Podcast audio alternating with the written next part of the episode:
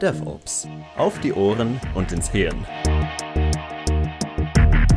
Ein Podcast rund um DevOps. Von Dirk Söllner. Hallo und herzlich willkommen zum DevOps Podcast auf die Ohren und ins Hirn.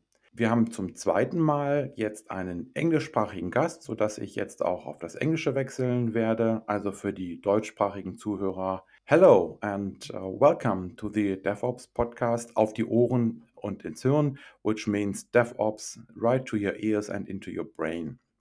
This is the second podcast for the German series with an English speaking guest. The first one was Rob England, and now uh, welcome Ben Linders. He will um, introduce himself. So I will pass it over. Ben, could you please introduce yourself to the listeners? Yes, thank you, Dirk. I'm uh, Ben Linders, uh, living in the Netherlands. I'm a trainer, coach, advisor, author, and speaker.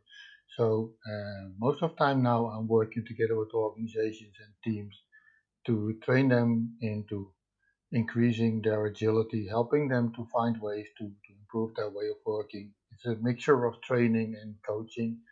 I'm also advising organizations on how they are doing software development, finding new ways to, to do that, finding ways to improve their performance. And uh, I'm also author of a couple of books and a speaker at conferences. I also do a lot of workshops and mini workshops at conferences.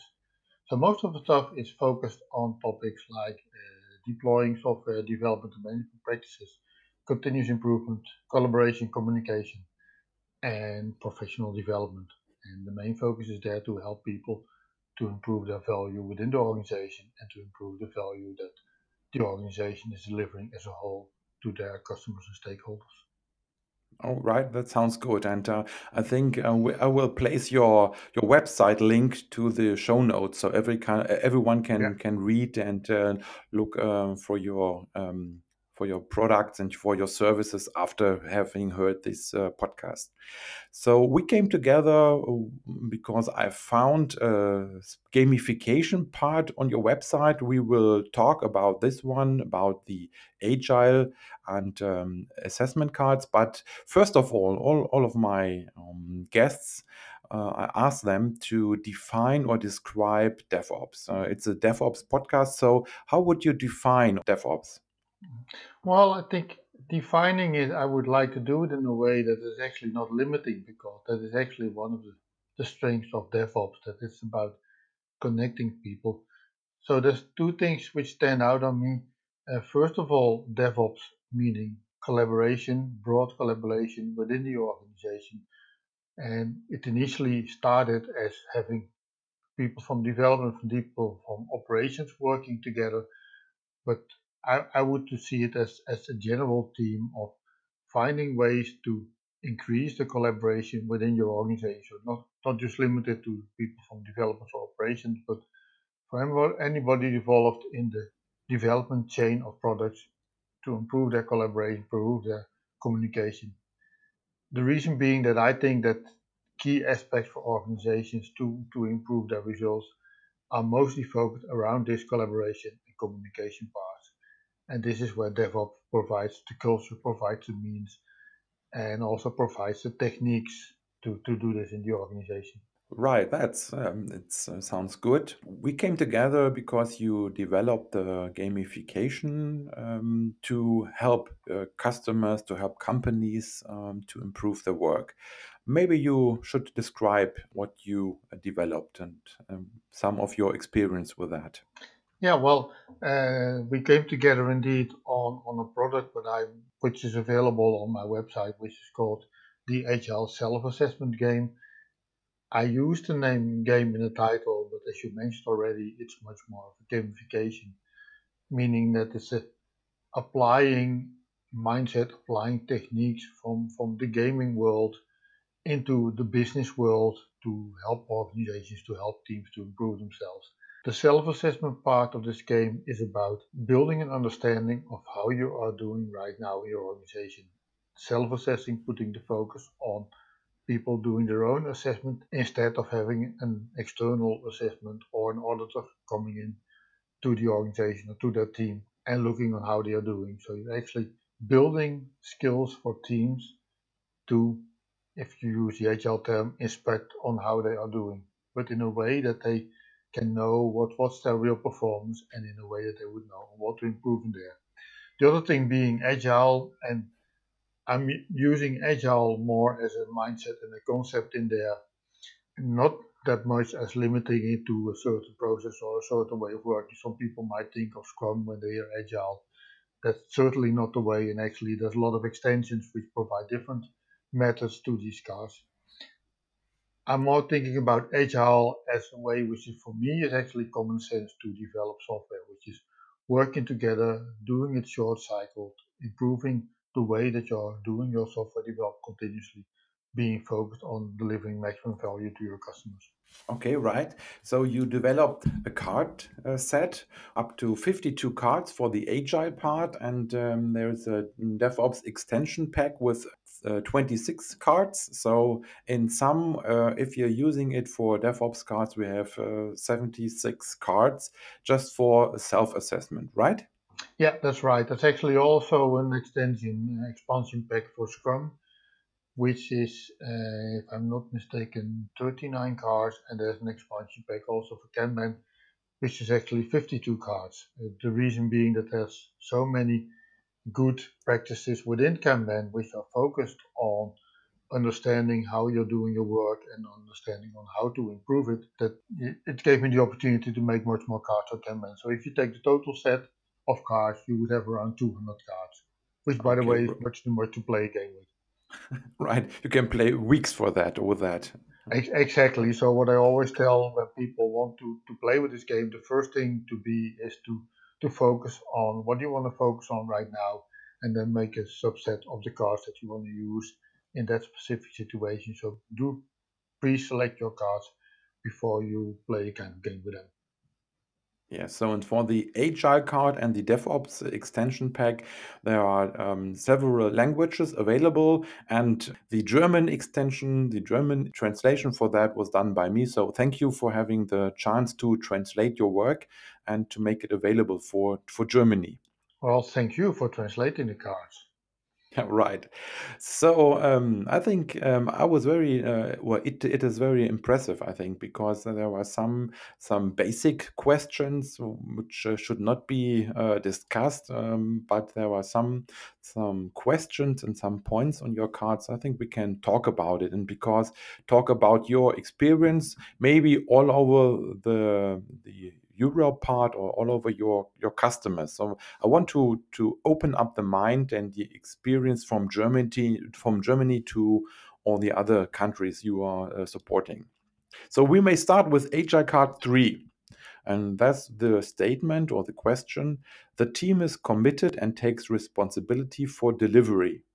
Uh, okay, right. So that's just the the um, the appointment. But what if not? What if there's no commitment? Uh, what if the the team does not take commitment and does not take the res responsibility?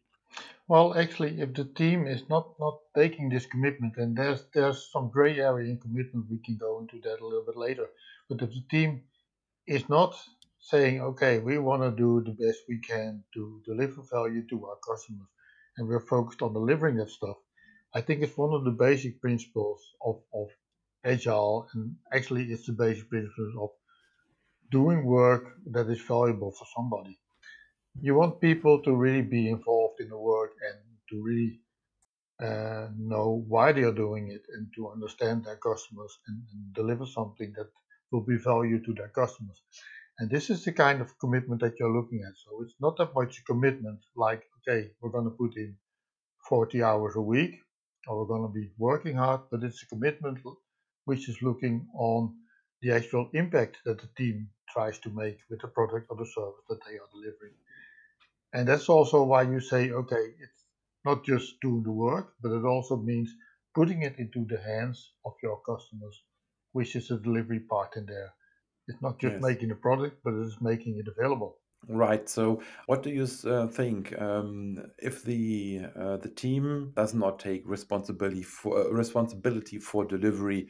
What is the the main cause for that? Is it uh, just uh, the management behind um, the team, or is it the team itself who does not take responsibility?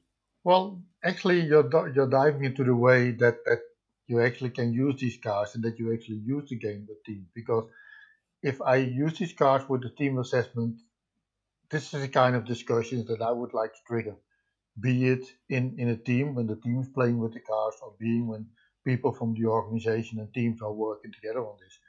Because if you see that there are different views, like, okay, I'm not sure if we really are committed to deliver value to the customers, or we see some barriers in there, that's where you want to dive deeper into these kind of discussions. Uh, there can be various reasons in there. There can be reasons that teams are scared to actually give any commitment in the organization because commitment are treated in such a way that if team doesn't live up to that commitment, they're somehow going to be punished. They so are going to get into a lot of trouble. And if this is the culture in the organization, then there's a big chance that teams don't want to take that commitment because they will be afraid that they cannot live up to it. Actually, this is a discussion that, that we saw in a similar way in, in the Scrum Guide, which initially used the word commitment also as a kind of sprint commitment on team, and then later moved out this commitment word from this, this sprint part because they found out that it was actually backfiring on the way the teams were working with Scrum. Instead of being committed, they were actually sacrificing quality to just deliver the full functionality and to deliver on time, which was not how it was ever intended in there. So the committed part dives into do you have the right atmosphere in the organization where teams dare to take commitment for the things they do, dare to take commitment for delivering, knowing that they, they will do the best they can in there. It usually goes back again to the collaboration between the, the teams and the management in there if you want to have a real good environment where teams can be committed. Right. So um, uh, there, there, both sides of uh, of a of um, medal. Uh, they they don't let me.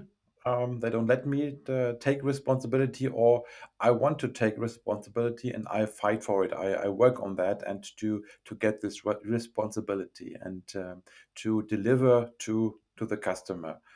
Yes, okay. Uh, I think it's it's um, quite good to to have this deep dive following up this uh, this question.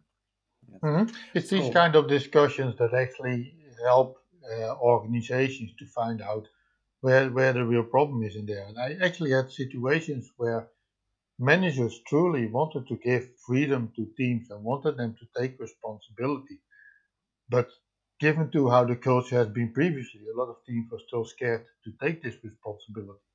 And this is actually where I tell teams like, okay, just just try out, take this responsibility, dare to do whatever you can, and see what happens in there. Yes, right. I, I heard from a, a German agile coach or from a responsible uh, responsible agile coach for I think uh, uh, 50 Scrum Masters. He said, okay, a good Scrum Master, a good coach is uh, someone who breaks a rule every day. One rule every day just to, to have a look. So where are the, the, the rules? Where are the borders who uh, can uh, where can can go go over? I think that that makes sense. And actually, I would question whether they are really rules or not rules. They might be perceived as rules by the team. Yes. Like, okay, are we allowed right. to do this or not? Uh, I worked with a project manager one time who had a simple statement like, if there's no rule anywhere which tells us that we're not allowed to do this, then let's just do it and see how it works out. Yes, right. That's it. Okay, so um, I would like to switch over to Agile Card 8. Uh, there's the, the question test cases are written upfront based on requirements, user stories. Um, and uh, the first part of, of my question is: um, Do you see any difference between the the uh, countries where you are working? So, are there um, regional differences between the the um, part of this question? Yeah, I think it's regional and often even more cultural differences between uh, the way that organizations are working and also the way that organizations are uh, applying agile. For instance, when I was in Australia working with teams over there, I noticed that uh, it's very common to have business analysts within your team as people who have a deeper knowledge on, on the requirements area and who are part of the team at one end, but are working very intensively together with product managers or product owners to clarify what the product actually needs to do. So this, this really domain knowledge of the business is a key aspect and the business analyst role, which was there already before that those organizations started to incorporate agile, a lot of those organizations managed to keep this business analysis role, but they actually moved it into the team. And I think by making those business analysts part of the team and team members and improving the collaboration between the business analysts, developers and testers, I think that's, give, that's giving a lot of improvement in there. I see also cultures where there's still a big difference between uh, product owners and the teams when it comes to defining the requirements and discussing the requirements and clarifying them uh, up to the level that it might even harm working in agile way. Uh, one organization I worked with started to implement uh, agile in the different teams in there, and after a couple of months, I noticed big differences between the projects where the product owner really was available to the teams and really worked together with the team very intensively to clarify what their customers needed and really was using also things like like the product review to see how the team uh, what the team had delivered and giving feedback on that versus uh, product managers we actually stayed in their role and said okay i just gave you a specification and i'm going to be back in five or six months from now when the project is finished to see what you have delivered mm-hmm. and didn't even want to attend project reviews and those teams who managed to get their product owners on board they got much bigger benefits. And it was actually a win-win. It was a win-win for the teams and it was a win-win for the product owners. So it was actually a culture clash within the organization. And actually, actually the funny thing was that after a couple of months, discussions were ongoing between the different product managers in the organization where they said like, okay, but I'm, I'm working in a different way with the teams right now. And yeah, initially it took me more time. But right now, take a look at my agenda. I actually got I got much more freedom to do stuff. I got time to dive into topics that I couldn't dive in previously because right now the teams can do much more themselves. So they actually manage to free up their agenda by working in an agile way and getting better results from teams.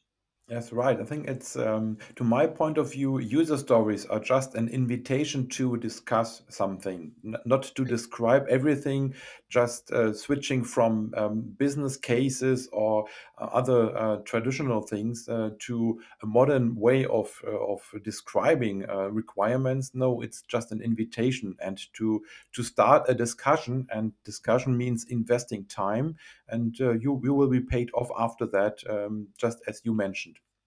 Yeah, I agree. Oh. You're looking for the most rich communication techniques that you can use and face-to-face contact, face-to-face communication, even if it's remotely uh, via video connection, is much better than trying to use documentation. So, the that was a, the second example for having your cards using for just to start discussion and um, self-assessment. Moving on to Agile Card 11, which states the team knows how much they can deliver. It's a short sentence, but very expressive and with, uh, with much, much uh, meaning in it. And what, what does that mean in practice to, to your point of view? What, what you're actually aiming at with this card is that teams know their capability and you want the teams to work in at a sustainable space. So when teams know how much they can do and they know their, their capability, they also know where they what they are capable of, what they are not capable of. They're in a much better position to make uh, realistic discussions with the product owners, with their customers, and to say what, what they can deliver, what they cannot deliver. What you want to prevent is putting pressure on teams. What you want to prevent is overloading them. And the more teams are capable of knowing what they can do and what they cannot do. It empowers them in these kind of discussions when they are put under pressure. Because then they can say, well, this is how much that we can do. And what we can actually discuss about is what we will be doing. But putting more pressure on us won't give won't give you any better result. It will actually give you worse results. So it's about yeah. empowering the team basically. Regarding my my teams, um, I have one team in mind uh, which um, overloaded itself for weeks, for several sprints. Um, they they were um, taking uh, cards and were taking stories uh, for their sprints, and uh, I think for six, seven, or eight sprints, they they did not deliver what they committed, and uh, I got the feeling that they um, no they they don't um, have the point on that. They are they're not feeling committed to that.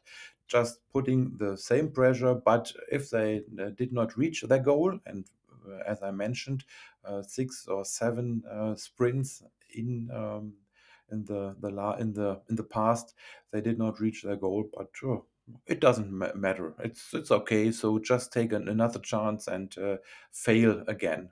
That was what was a, a hard work to uh, to tell them what does it mean. You know what you can deliver, how much you can deliver, and uh, commit yourself to that.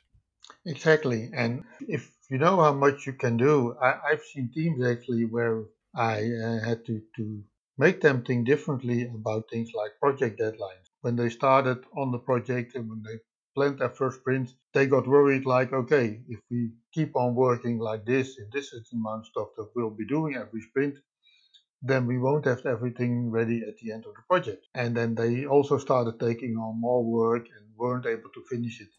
So after a couple of sprints, I actually got them together and I told them like, you should stop worrying about your project deadlines, about delivery of your project. The only thing you should focus upon right now is on the sprints that you are doing. Trying to do your sprint the best you can. Learn from what happened in the sprint. Use your retrospective to see where you can improve there. Also use your retrospective to see where you did well work, what, are your strengths that you can use to even further improve in there. And if you work in that way, you're going to be doing the maximum you can. And if that means that you still can't make the deadline of the project, well, you're not going to make it if you put on more work. right. That's, that, that's actually going to backfire. So that's not going to be the solution. So stop worrying about the project scope, stop worrying about the project deadline. This is something that the project manager and the product owner will worry about. And if they know what your capacity is, then they can take the proper decision on prioritizing what, what needs to be done. I think that there's a, another point to start discussion about different roles and different respons- responsibilities uh, for that. It's quite good. Exactly, exactly. Yeah. And this is also where the cars will show whether a certain statement that is made on the card is it's not really a question, it's more like a statement. If, if you have a team and you also have the teams involved with your product owners and project managers, then you can actually discuss like, okay, who's taking responsibility for this? Is this something that we should be doing as a team or multiple teams? Is this something where we expect the product owner to be in the lead? Is this something where we expect the project manager into the lead? And the cards will help them to discuss this and to see if this is properly covered or not. Right, and so you can use your cards uh, to to rerun the game uh, after three months or six months and have a look uh, if anything changed. Exactly, exactly. Actually, uh, I've seen teams who use these cards at the startup as uh, as a team to discuss. Okay, what's the main stuff that we should be focusing on right now, and who's going to be doing this? So it's used as a kind of kickoff for their teams right now. And then after three three months, two or three months, again they take a subset of the cards, do a kind of self assessment, and see how they are doing at that point in time, and see what are the things they can take along right now. So um, I would like to move on to the Agile card 16. And uh, this means the team tracks progress daily for example, with burn down charts. Um, how does the chart help uh, to your point of view? The main reason of using a, a chart, which can be a burn up or burn down or any other mechanism, is visual, visualization. What you want to do is to put it uh, in a chart, make it visible for everybody involved in there my experience is that when you start making stuff visible, when you start drawing it out, whether that's a whiteboard or whether that's on a tool or whatever, it becomes a lot easier for people to discuss it to see how they are doing in there. So visualization is a, is a key technique in there to show how the team is doing. Yes, I think um, that's right. And um, regarding my team, what I had in mind for the Agile Card um, 11, um, I asked them to use the burn down charts and um, for each uh, sprint and we we got a, a clear uh, image of what they did not deliver. So the burn down chart does not burn down. It goes uh, uh does does not go uh, to the to the zero line. So they saw for uh, for five sprints oh we did not deliver what we committed. And, right it's visualization Exactly, exactly. And once it becomes visible, then people can see, okay, is this is this really a problem or not, and how should we act on it? It prevents a lot of discussion. It's much more power that you can do with a picture than you can do with words. Yes, right. So um, there's uh, the Agile card 18, and I think uh, it's I think uh, would be one of my favorite cards uh, regarding the the trainings I give for. Um, Scrum and for DevOps. The Agile card 18 means uh, or states face-to-face conversation is preferred for conveying information, conveying information. And I think today uh, it's often a, a challenge. You have uh, teams sitting all around the, the world uh, or uh, in different buildings, so they're not in, uh, not sitting together for that. That's what what, what I see um, for most of my clients, for most of my customers. What's your uh, impression for that? I, I think basically this is becoming the norm. I think we should start with the assumption that getting all the people at one place, getting them into one room to do everything that needs to be done end to end is, is simply not possible in, I think, 9 out of 10 situations, but probably in 99 out of 100 situations there's there's different reasons for this. One reason being that if you want to deliver the systems that need to be developed right now, those systems are so complex that they involve a lot of people, and it is simply not possible to get all of those people into one room. It wouldn't work anyway because it would be too many people. The other thing being that I think we should also uh, quit assuming that we can just expect everybody to come to the same location and be there and, and spend eight hours over there and work together. People can work from anywhere, be it at their home, be it at the other part of the world. And I think remote working is the standard right now. I looked at my own situation, uh, most of my work is remote right now, and and I can do a lot of things remote. Be it coaching people, being working together with teams, being developing my training or my presentation. So there's a lot of stuff that I can do when they're working remotely. If you look at communication, uh, the one one thing that I try to point out to teams is uh, the thing important in communication is distance. And distance is not only physical distance, but distance is also emotional distance. Uh, one of the uh, side jobs that I do is writing for InfoQ. Editors for InfoQ are all over the world we tend to see each other maybe one or two times a year, sometimes even less. But we have such a strong connection with each other. We know the things that we, we value most. We know the things that uh, our users, being the readers of InfoQ, are looking for. We are so strongly connected that not being in the same place is actually not a problem because our emotional distance is very small. So I can just do a lot of stuff using email, using Slack, occasionally using Skype call, and we can do great work while being distributed all over the world. We don't have to be in the same room because our emotional distance is very small, and that compensates for the physical distance. And if I mean physical distance, uh, my lead editor lives in New Zealand, so that's about as far as we can go from Netherlands, and we can work together together very well. Okay, so there's uh, some some special uh, meaning behind that um, that sentence, behind that question. All right, so emotional distance. I think it's uh, it's a, a, good point to to work on that and had to have a, a look on that, and this is based on uh, on culture and how you and your your leader and how your your team uh, looks at the the work they do and how they work together. Right.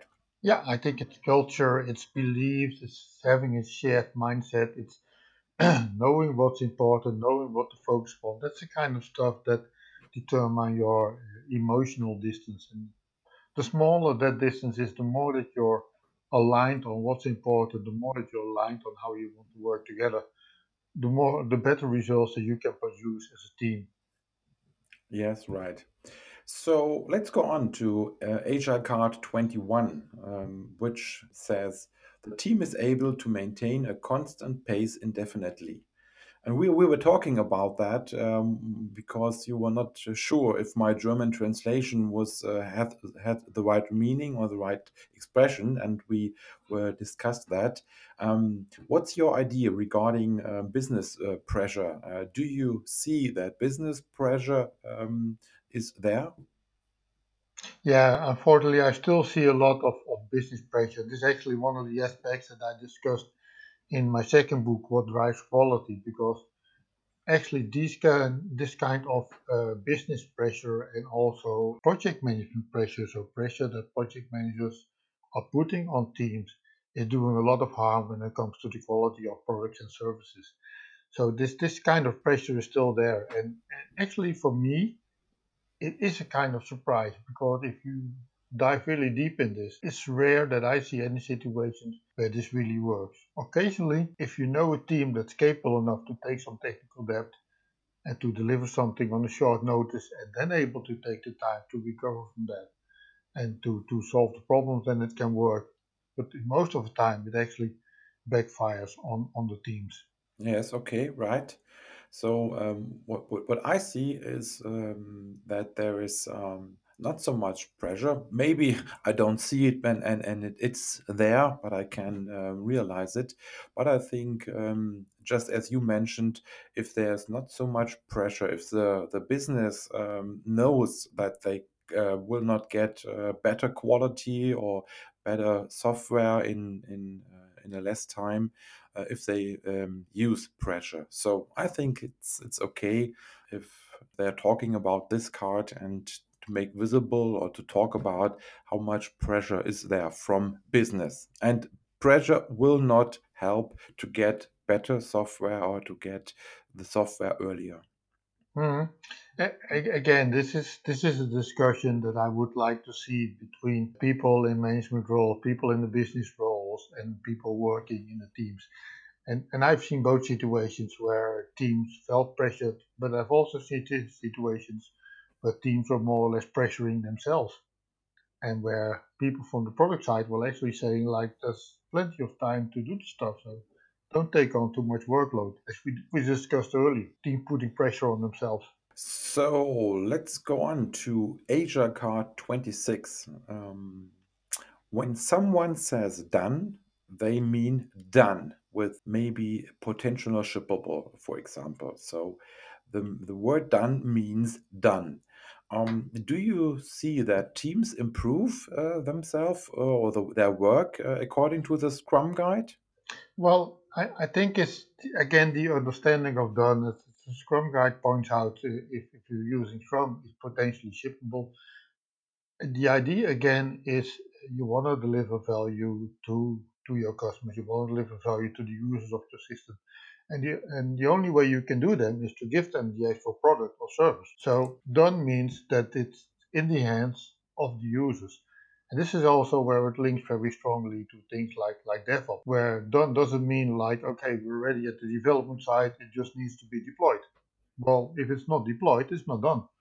Right. It's not yet there at the point where you're actually getting value from the software. And that's what this card tries to stress. And it actually, the way that I, I stated this card is trying to get people in discussion like, okay, but what, what is done? What, what is really done? When are we really done? And to prevent discussions like, okay, we have done and we have done, done, and we have done, done, done.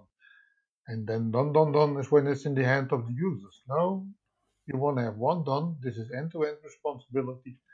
And it's only done when it's actually there at the customer side. And every step in between, you're creating a kind of, of handover, which will only delay stuff and which will again take away commitment and responsibility from the team. So you want to get out those steps as, as good as possible.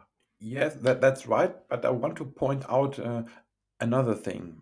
To my point of view, the Scrum Guides uh, wants the team to improve, and one one kind or one part of of, of improving is to to um, work on the definition of done, to get this definition of done more clearly, um, to, to have more points on that. So, regarding the DevOps point or the DevOps DevOps part, I think it's uh, main main work for the Scrum Master, for example, to help the team to work on the definition of done and to get uh, more detailed uh, detailed work, uh, uh, not work, a more detailed view on their point of view, uh, what what they see, what means done. I, I think that's true, but actually, it is a kind of stages that you are going through. Initially, when you start with your first definition of done, I, agree, it's going to be incomplete. You're going to be missing stuff. And when you do your retrospective, when you reflect on what has happened, you will find out, okay, this is also something that we need to do. This is also something that is important. So let's add it to our definition of done. And I, basically, I think that that is actually good behavior. Once your teams will get more mature, it actually changes from being a kind of rule based done, like, okay, we have to follow all the rules and then we know that something is done, to a kind of feeling, okay, we know when a product is done when, when we see it. And it's also a team which is becoming more mature, knows how to be flexible in the way that they are using their process. They know if they have to develop a kind of software, depending on what that piece of software is about, depending on what the potential risks are in there, depending on who's involved in there. A mature team knows how to fine tune their process to get to get to the right result in there. And that also means that they're more or less fine tuning their definition of done depending on the situation where they are in. What, what I'm trying to say, the more mature your team will get, the smaller your definition of done will get. Yeah, really. So initially it will grow, but once it becomes more mature, it will actually become smaller because it will, will change the wording to become a much more a kind of mindset and goal oriented description of what is done instead of describing the whole process. Right, I totally agree. Yeah. that's that's the kind of level yeah, you I, would like to get. You have less less documentation. I totally agree. It's, it's right. Uh, it's getting smaller for that. So mature teams. Uh, that leads me to Agile Card uh, 31, uh, which means the daily stand-up focuses on ongoing work, work that needs to be done, and impediments, and last no more than 15 minutes. What is your experience with all the teams you have uh, supported? All over the world. Um, are, are, there um, regional differences or cultural differences? Uh, do they uh, do they stay in their time? Uh-huh. Well, I, have seen that is a challenge to a lot, lot, lot of teams, and actually some of the teams uh, develop very good habits to do this. I had one, one team that I worked at at one point in time, which actually uh, used the word point with a specific meaning. So when somebody was speaking in a stand-up meeting and they would use the word point to say, okay, I'm ready. Time for the next person right now to talk and to tell how they are doing in there. And actually, if somebody kept on talking, then somebody else would look at him or her and would say, point? Like, can we stop? So they created a kind of habit to be more Uh, well, actually, to be more to the point, by using the word point in a specific meaning in there. I've seen teams who do their stand up in a different way, where actually the Scrum Master is much more facilitating discussion by going through the board than just giving speaking time to all the team members in there. Still making sure that all the stuff that needs to be aligned and needs to be synchronized is there, and that if people want to reach out for help, that they have the opportunity to feel safe enough to do it. So different teams develop different habits in there. This is again where I think the, the retrospective is a very strong tool. Your your first stand-ups will, will fail. It's, it's a new way and you have to find out how to do them. And your retrospective can help you to see how things are going in there and then to find better ways to do them to experiment with your stand-up meetings. Yes. Are there any um, cultural differences or uh, difference to, to different countries?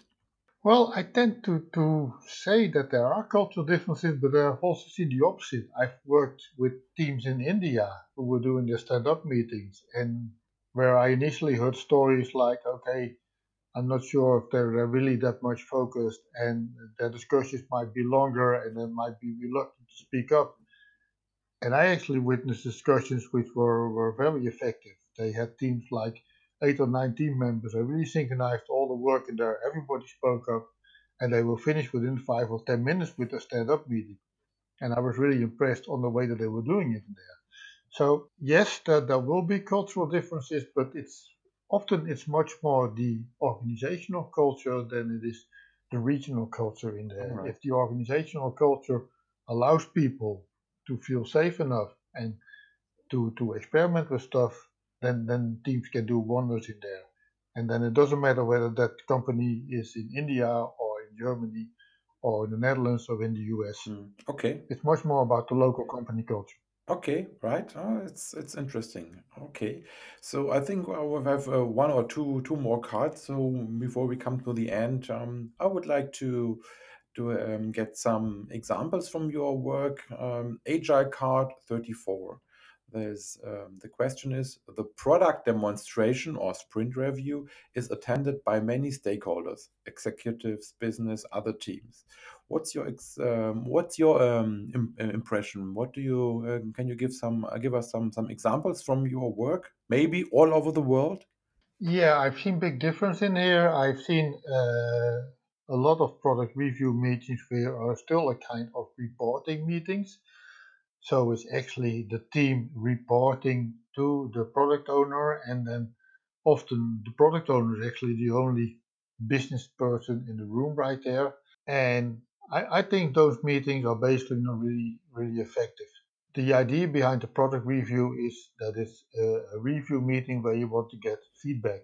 So it's not a reporting meeting. You want to get feedback on the product in there because you want to use that feedback, you want to use that information to decide on what to work on next, and you want to check whether you have delivered the right product in there instead of being reporting on it. Uh, I've seen review meetings which were really open. Uh, I worked at a small startup company, and then basically everybody in the company would be in the room if they were in the office. Everybody being something like 25 or 30 people in there, including the CEO. And actually, I've seen situations where the CEO walked over to the, the system that was being demonstrated and started trying out some of the stuff and typing in some stuff and working with the mouse to see how that was working in there. It's okay, how, how does this product feel? Is this the kind of stuff that I think our, our users would like to have? So they, they really had everybody in the room and really were possible to get these kind of discussions in there. Uh, I've seen product reviews where the team and the product owner team up, and depending on the audience, it might be the product owner setting the scene and and uh, making sure that that the people in the room feel safe enough to give feedback in there, and then the people from the team actually demonstrating the product and showing what it's doing right now, but also taking a kind of pride for the work that they've been doing there. So there's there's there's very big difference in there. Uh, I've seen organizations experimenting with two different kind of product reviews. Uh, was a organization was on two locations. The development team was in one location, the product owners were in the other location, and they actually alternated their product review, having one product review at the development side where there were just a couple of product owners, which was much more focused on the technical part of the product, where the other product review would be at the product owner's location, and then a couple of developers would be there, Mhm. which was taking a much more strategic perspective, giving the different audience in the room. And by alternating between those two, they had different perspectives, which both helped them to develop the product. So again, it depends depends on your situation. But the main key word is make sure that you're getting feedback. Right. Yes. So uh, one more thing for this uh, podcast, uh, for this um, Agile Card 52, uh, the last one from for this podcast and the last one from your card set, which means team members enjoy the work that they do, have fun, and celebrate successes. Um, what do you experience? What's your experience about that? Well, this this actually has some some cultural aspect in there. I think uh, what I've seen with teams in the Netherlands and also with some of the teams in Germany in there, like uh, celebrating your successes, it's still some kind of cultural thing. Like okay, celebration is something that you don't do in the office. If if you want to celebrate and you will go out to a bar or you're gonna have a party, but celebrating in the office, like this is work. This is serious stuff, right? And do you do you have fun at work? I think it's it's it's the the same. If you want to have fun, you go out to bars and do it in your private time. Well, but you can still have fun as a team, and I think it's actually important to have fun.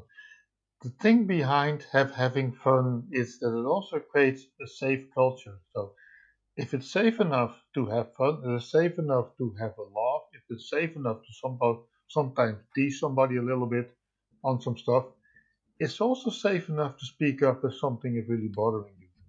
And again, this psychological safety is, is a key aspect for teams, for people to work together in teams.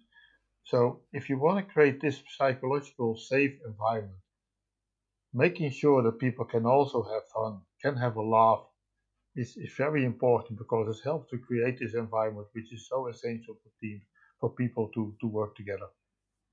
That's right. Uh, safe safety, yes. Okay, Ben, I, I having a look at the part uh, the, the time box. Um, we are just over the 45 minutes, which was our time box, but I, I think it was a, a great part, and I've learned very much from your worldwide experience about that. Is there anything you want to to add? Did I miss uh, some really great card or some really great point? Well, I think not not really a card until we only went through the agile card. As you mentioned, there's a DevOps card, there's a set for uh, Scrum, and there's also a set for business agility, so which take on different aspects of collaboration there. I think the key thing for this agile self-assessment game is not that much a card, but it's playing format. And what I actually have seen is that I've described, I think it's something like 10 different playing formats as a, as a guideline with the cards to give people some ideas on how to play with them. And what I found out is that people actually took these kind of inspiration and developed their own games and developed their own playing situations to use the cards in a way that, that made sense to them. And that, that actually makes me feel very happy. So that's again the difference between game and gamification. It's not about the cards, it's not about the rules, it's about giving people a tool, an agile coaching tool that they can use in, in the way that works best for them. And I actually encourage this by, by saying, okay, if you buy the product, if you download the card from my website, you get free lifetime support. So if you want to use those cards in your organization, if you got a question on how to do that, or you want just want to check some of your ideas on how to play with them, reach out to me and I will help you with that. I will give you some ideas on how to do it or you can challenge your ideas with me because I find it important that people actually use the stuff in your environment. And that's where I provide this this additional step for people just to to make it safe for them to try out stuff for this. Okay, thank you. So I will um, give a, a, link to your website where we can, where uh, everyone can buy the English version or the German version, just to provide this uh, great uh, assessment a self-assessment uh, game and to provide agile work. And um, so, thank you for being a guest in my podcast, and uh, hope to see you soon. Well, thank you for having me.